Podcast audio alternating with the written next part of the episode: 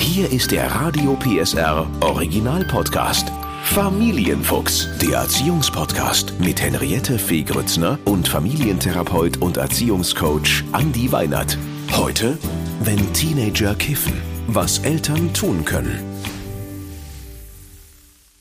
Heute geht's um ein extrem wichtiges Thema. Tatsächlich jeder fünfte Jugendliche kifft. Ja, das sind die offiziellen Zahlen und tatsächlich immer mehr Kinder ab zwölf Jahren kiffen sogar regelmäßig. Zeit, dass wir drüber sprechen mit Familiencoach Andi Weinert. Hallo. Hallo Henriette. Damit wir nicht ganz so ernst in diesen Podcast starten, in die mhm. Folge. Hast du mal gekifft früher oder kiffst du sogar regelmäßig?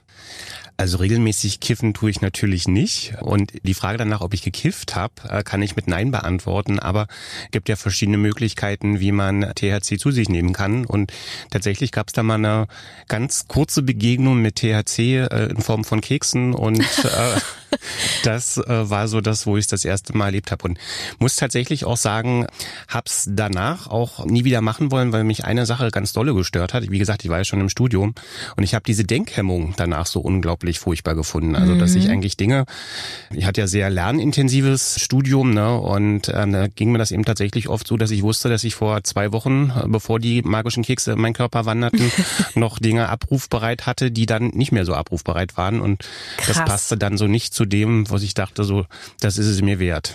Ja. Ja, und Henriette, du? Weil wir jetzt schon dabei sind. Ich habe auch ein einziges Mal gekifft. Mhm. Das war im Studium. Und da saßen wir so im Kreis und da ne, dachte ich jetzt, irgendwie gehört das dazu. Und dann saßen wir zusammen mhm. und es hatte eine Wirkung, eine ziemlich heftige, aber genau das Gegenteil von dem, was man erwartet. Also alle haben um mich herum gekichert und fanden alles furchtbar lustig und ich habe wahnsinnig schlechte Laune bekommen. Okay. Und dachte die ganze Zeit, eigentlich finde ich die alle gar nicht so nett. ich kann dich gleich mal fragen. Bist du vorher sozusagen schon gerne auf die Party gegangen oder war das so ein bisschen so eine Party, wo du dachtest, ach, da gehe ich jetzt mal hin? Er will da vielleicht gar nicht unbedingt hin. Tatsächlich kannten wir uns kaum. Mhm. Äh, das war auch nicht meine Studiengruppe. Wir kannten uns kaum und ich habe so gemerkt, wie das so ist, wenn man in so einem Raum ist. Es hat das verstärkt, dass ich mich eigentlich in dieser Gruppe nicht wohlgefühlt habe mhm. und dazu gehört habe irgendwie. Aber das war nicht meine Gruppe und äh, das hat sich auch danach nie wieder hergestellt. Also ich habe die dann auch wirklich gemieden. Aber das, warum ich dich das frage, weil wenn wir uns ein bisschen mit der Wirkung von ähm, THC, von Tetrahydrocannabinol beschäftigen, das ist ja der Wirkstoff, äh, der da ganz klar dann auch ausgemacht ist dafür, dass man bestimmte Bewusstseinsveränderungen auch erlebt mhm. oder Wahrnehmungsveränderungen. Ähm, wir wissen heute, dass dieses THC eigentlich, wenn man es so als Drogenwirkung beschreibt, dass es ein sogenannter Moodbooster ist. Mhm. Das heißt also, er verstärkt die Stimmung, die sozusagen grundsätzlich in mir vor dem Konsum schon angelegt ist. Das heißt, wenn ich zur Heiterkeit aufgelegt bin, dann wird genau diese Heiterkeit auch verstärkt. Gehe ich in sozusagen so ein Rauschgefühl auch rein, fühle mich vielleicht schon nicht so gut, ähm, dann werden genau diese Gefühle auch verstärkt. Das ist ein ganz wichtiger Aspekt, den werden wir bestimmt nachher auch nochmal angucken, weil das äh, daraus auch eine bestimmte Gefahr heraus resultieren kann, weil wenn ich beispielsweise eine Anlage für bestimmte psychische Erkrankungen ja. habe, schon so eine Traurigkeit in mir drinne ist oder vielleicht auch schon so ein bisschen wirre Ideen in mir drinne sind, dann kann letztlich durch so einen Erstkontakt mit THC letztlich auch eine Erkrankung richtig forciert werden. Wir sagen, dass die Erkrankung dann demaskiert wird und dann eben sich so ein Bild wie eine Schizophrenie oder auch eine Depression zeigen können. Das dürfen wir nicht kleinreden, das ist natürlich so und deswegen sind ja auch viele Eltern so wahnsinnig in Alarmbereitschaft. Mhm. Und trotzdem, das wissen wir beide, wir sind beide Eltern, das, das ist einfach doch gefühlt überall. Deswegen natürlich die Frage, wie bereite ich mein Kind darauf vor? Also führt man da vorher schon Gespräche, bevor es vielleicht den Erstkontakt gibt oder wie macht man das?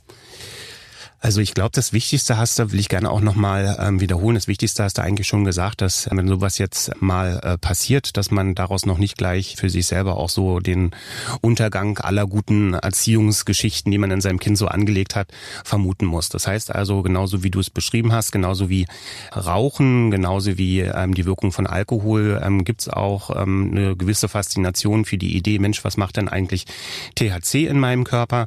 Und ähm, das, was du letztlich so beschrieben hast, ist eher oft auch die klassische Erfahrung. Ne? Also es gibt dann jemand in einem größeren Freundeskreis, der ist vielleicht auch schon ein bisschen älter, der hat vielleicht auch nicht das erste Mal jetzt unbedingt mit THC Kontakt gehabt und dann ergibt sich das sozusagen in so einer Runde, wo auch bestimmte Dynamiken eine Rolle spielen. Oft wissen wir, dass so als äh, Grundvoraussetzung oft ähm, Alkohol vorher getrunken wurde. Das macht dann schon mal so ein bisschen experimentierfreudiger und dann ist es eben auch so, dass man sagt, ach, warum denn nicht einfach mal probieren? Wenn wir uns so ähm, dem Thema auch nähern, dann bin ich sozusagen immer der Auffassung, dass man ja mit seinem Kind idealerweise auch schon, ähm, sagen wir mal, im Alter von neun bis zehn Jahren das erste Mal auch dieses Thema Drogen vielleicht auch gar nicht anlassbezogen bespricht, sondern dass man überhaupt erstmal sagt, Mensch, was ist denn das überhaupt? Da wird es in der Regel auch in der Schule so das erste Mal thematisiert. Das heißt also, man hat auch eine recht gute Möglichkeit, das dann auch zu besprechen. Und auch da bin ich immer so der Auffassung, da äh, können wir ja durchaus die neue Welt auch gut nutzen. Da kann man mit Hilfe von digitalen Unterstützungen, von Seiten, die sich mit dem Thema beschäftigen, da gibt's Internetseiten wie zum Beispiel von dem Verein Keine Macht der Drogen. Es gibt eine Initiative, die kann man unter mitzone.info kann man gut nutzen. Das heißt also, es gibt gute Möglichkeiten, wo man da jetzt nicht einfach so ein ganz strenges, ernstes Gespräch führen muss, sondern eben auch sagen kann, davon geht eine bestimmte Faszination auch aus. Aber es ist wichtig, sich mit den Gefahren auseinanderzusetzen. Und die sind bei THC nicht weniger groß als bei Alkohol. Das muss man sich einfach wirklich äh, klar machen, genau. Äh, trotzdem nochmal zu dem Gespräch, also dass man sagt, liebes Kind, äh, nur dass du weißt, sowas gibt's und es wird auch mal irgendwann auf dich zukommen.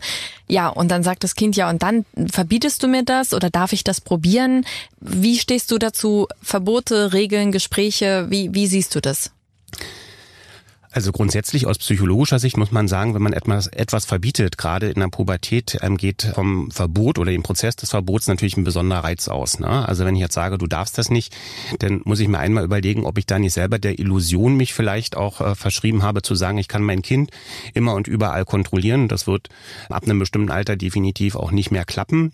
Und das Zweite ist natürlich das, es zu verbieten, führt ja auch dazu, dass ich sage, Mensch, warum wird mir das verboten? Und gerade in der Pubertät geht es ja auch darum, sich ein Stück Stück weit auch abzugrenzen und zu gucken, was passiert denn, wenn man bestimmte gesetzte Regeln auch missachtet, sodass ich mir das Problem da eigentlich auch selber mache. Und tatsächlich ein offener Umgang damit. Manche Eltern sagen sogar, dass sie dann auch sagen, hey, willst du sowas probieren? Sollen wir irgendwo hinfahren? Wollen wir das zusammen machen? Ist oft so ein so, so ein Moment, wo denn auch die betroffenen Jugendlichen ganz oft sagen, okay, aus dieser Selbstverständlichkeit heraus und dieses die Gefahren benennen, nicht überdramatisieren und zeitgleich aber auch das Angebot machen, naja, also jetzt, da können wir beide ja voneinander sprechen, was soll ich meinem Kind etwas verbieten, dass ich ja selber in irgendeiner Phase meines Lebens dann zumindestens auch mal probiert habe und ja. festgestellt habe, es ist nichts für mich und es soll auch nichts für mich sein. Die Begriffe, ne, wir sagen beide noch Gras. Ich habe ähm, natürlich recherchiert. Heute sagt man Ott Ne? Das ist so ein What? bisschen, Leute, die sich da auskennen, sagen, das ist ja so der gängige Begriff, auch hm. so auf der Straße, ne, wie man darüber spricht. Was ist jetzt aber, wenn wirklich, ähm, nehmen wir an, ich, ich finde wirklich Gras zu Hause bei meinem Kind. Was nun? Na, grundsätzlich ist natürlich erstmal wichtig, dass man die Auffindsituation noch mal ein bisschen differenziert. Ne? Also wenn mein Kind schon irgendwie so ein bisschen, ich nenne es jetzt mal in Anführungsstrichen, angeschossen nach Hause gekommen ist, ich selber vielleicht auch schon so ein bisschen übernächtigt äh, bin ähm, oder auch nächsten Morgen, wenn das Kind vielleicht noch gar nicht so richtig wieder wach und fit ist, sollte man vielleicht nicht unbedingt eine Situation kreieren, in der man sich selbst und dann auch das Kind in eine Situation bringt, dass das Ganze ein deutlich, also ein deutlich erhöhtes Eskalationspotenzial hat. Also ich denke, man soll es auf jeden Fall besprechen. Ignorieren ist nicht der richtige richtige Weg. Und man sollte natürlich auch eine Situation, einen Rahmen finden, wo man sagt, okay, da besteht zumindest potenziell die Chance, dass ich damit gut umgehen kann und auch mein Kind die Möglichkeit bekommt, damit gut umzugehen. Soll also heißen, wenn ich merke, das Kind ist entspannt, es ist wach, ich kann, habe einen Zugang zu dem ähm, Jugendlichen dann auch, dann würde ich es einfach mal thematisieren. Dann würde ich einfach tatsächlich auch mal sagen, ähm, du, ich habe da was gefunden. Das würde ich schon gerne mal mit dir besprechen. Ist ja schon erstmal so ein, so ein Punkt, dass wir da, damit ja jetzt auch wissen, dass das regelmäßig ein Thema ist und der Unterschied Unterschied so noch aktuell ist ja erstmal der, dass man sagen muss, Alkohol ist erstmal eine Droge, die du legal erwerben kannst ja. und bei THC muss ja gar nicht du derjenige gewesen sein, der es jetzt äh, irgendwo illegal beschafft hat, aber es ist erstmal so stand heute beim Podcast ja erstmal noch auch so, dass man die Substanz nicht legal erwerben kann. Genau, also dass man sich natürlich auch über die Konsequenzen mal unterhalten muss, ne? Richtig. Auf jeden Fall. Und wenn dann aber äh, der Jugendliche, der unser Teenie dicht macht und sagt, du, das ist meine Sache, ich will nicht, dass ihr euch da, wie, wie reagiere ich denn? Das kann ja durchaus sein, dass dann die Schotten runtergehen. Hm. Na, Im Moment kann das ja auch tatsächlich seine Sache sein. Ne? Also da ist, glaube ich, wieder so was ganz Wichtiges, dass man da nicht versucht, die Schotten erstmal wieder gleich aufzubrechen in dem gleichen Gespräch, sondern erstmal zu sagen, ja, na klar, ne, du wirst jetzt erwachsen, du hast jetzt die Möglichkeit, immer stärker auch selber zu entscheiden, wie du leben möchtest. Aber wir als Eltern wollen trotzdem nach wie vor dich darauf hinweisen, dass das einen bestimmten Preis kostet. Ja, dass jede Substanz, die wir konsumieren, die tut vielleicht gute Dinge für uns, die tut aber eben auch immer negative Dinge mit uns. Und dieses Bewusstsein für den Preis sollte ich haben. Ne? Wenn ich regelmäßig THC konsumiere, das sagen alle gängigen Studien, wenn es um die kognitive Leistungsfähigkeit geht, die geht in den Keller. Und wenn ich ein gutes Abitur machen möchte, wenn ich ein gutes Studium absolvieren möchte, das können ja Ideen sein, die man so hat, dann passt das nicht wirklich zu, zu der Idee, dauerhaft THC zu konsumieren. Jetzt ist das eine, ich finde was, aber was sind noch so, ähm, ich sag mal, Anzeichen, dass man sagt, oh, da könnte es sein, dass mein Kind tatsächlich regelmäßig kifft? Es gibt ja so ein paar relativ sichere Indizien. Ne? Also es gibt ja so einen typischen Geruch, der dann ja auch oft so in die Kleidung reinzieht mhm. und vor allen Dingen, wenn das so ähm, die Wechseljahreszeiten sind, ne? die Jacken werden ein bisschen dicker.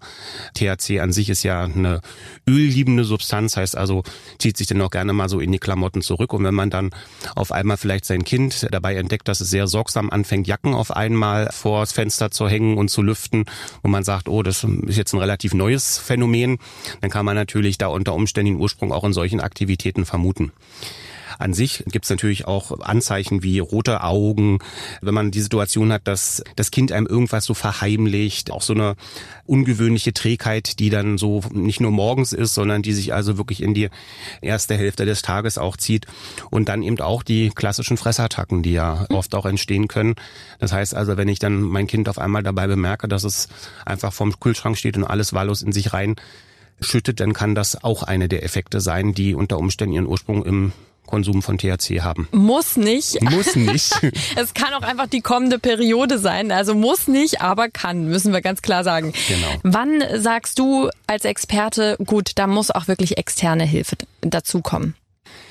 Ich glaube, wenn das ganze Konsumverhalten erstmal zu einem festen Bestandteil im Alltag des Jugendlichen wird. Das heißt also, wenn ich merke, da geht es nicht mehr darum, das zu probieren, sondern wenn ich merke, das wird ein fester Bestandteil, da ist auf einmal ja sozusagen der eine Alarmruf der, dass man sagen muss, okay, warum tut derjenige das? Weil ähm, letztlich, wenn jemand das zu einem festen Stellenwert in seinem Leben auch macht, stecken dahinter ja meistens nicht bearbeitete Probleme und deswegen sollte man mal gucken, ist da alles in Ordnung bei dieser Person.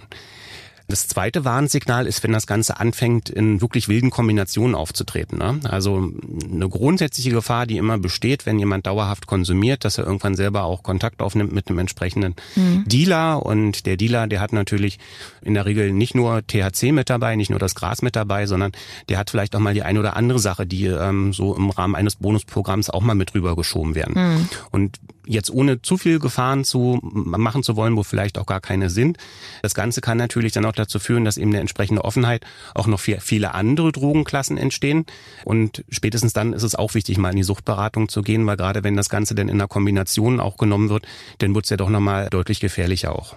Und ich kann nur empfehlen, das zu machen, weil manchmal ist es eben schwierig, sagen wir mal so, Eltern-Kind dieses Gespräch zu führen. Genau. Manchmal ist es einfach gut, wenn jemand äh, von außen, weil du weißt ja, wie Teenies sind, die nehmen einen dann auch nicht ernst und Papa, Mama, du nervst, ne? Aber wenn da jemand von außen kommt, also lieber einmal äh, zu, zu viel einen, einen guten Freund oder einen, einen Berater mit dazu genommen zu haben als hm. zu wenig. Oder letztlich tatsächlich auch, wenn man gemeinsam Arzt vielleicht hat. Ne? Also ja. oft gibt's ja auch den Wechsel, dass jemand dann ähm, vom Kinderarzt dann äh, zum, zum Allgemeinmediziner wechselt, wo die Eltern auch sind und dann auch vielleicht mal gemeinsam ähm, über den Arzt auch bestimmte Risiken erklären lassen. Genau, und äh, auch mal das Kind alleine mit dem Arzt das Thema besprechen lassen. Ne? Mhm. Da hm. müssen auch nicht die Eltern immer mit dabei sein. Ich finde, das hat dann auch was zu tun mit Loslassen. Bei mir war das zum Beispiel so, es gab das Gespräch mhm. mit unserer Hausärztin damals damals aber meine Eltern nicht dabei und das hat mir total gut getan, mit jemandem zu reden, der eben nicht Mama und Papa sind, die so panisch sind, sondern dass man mhm. eben da äh, jemanden hat, dem man vertraut und der, der der sich wirklich auskennt, denn wir gehen ja mal davon aus, Mama und Papa können das gar nicht wissen.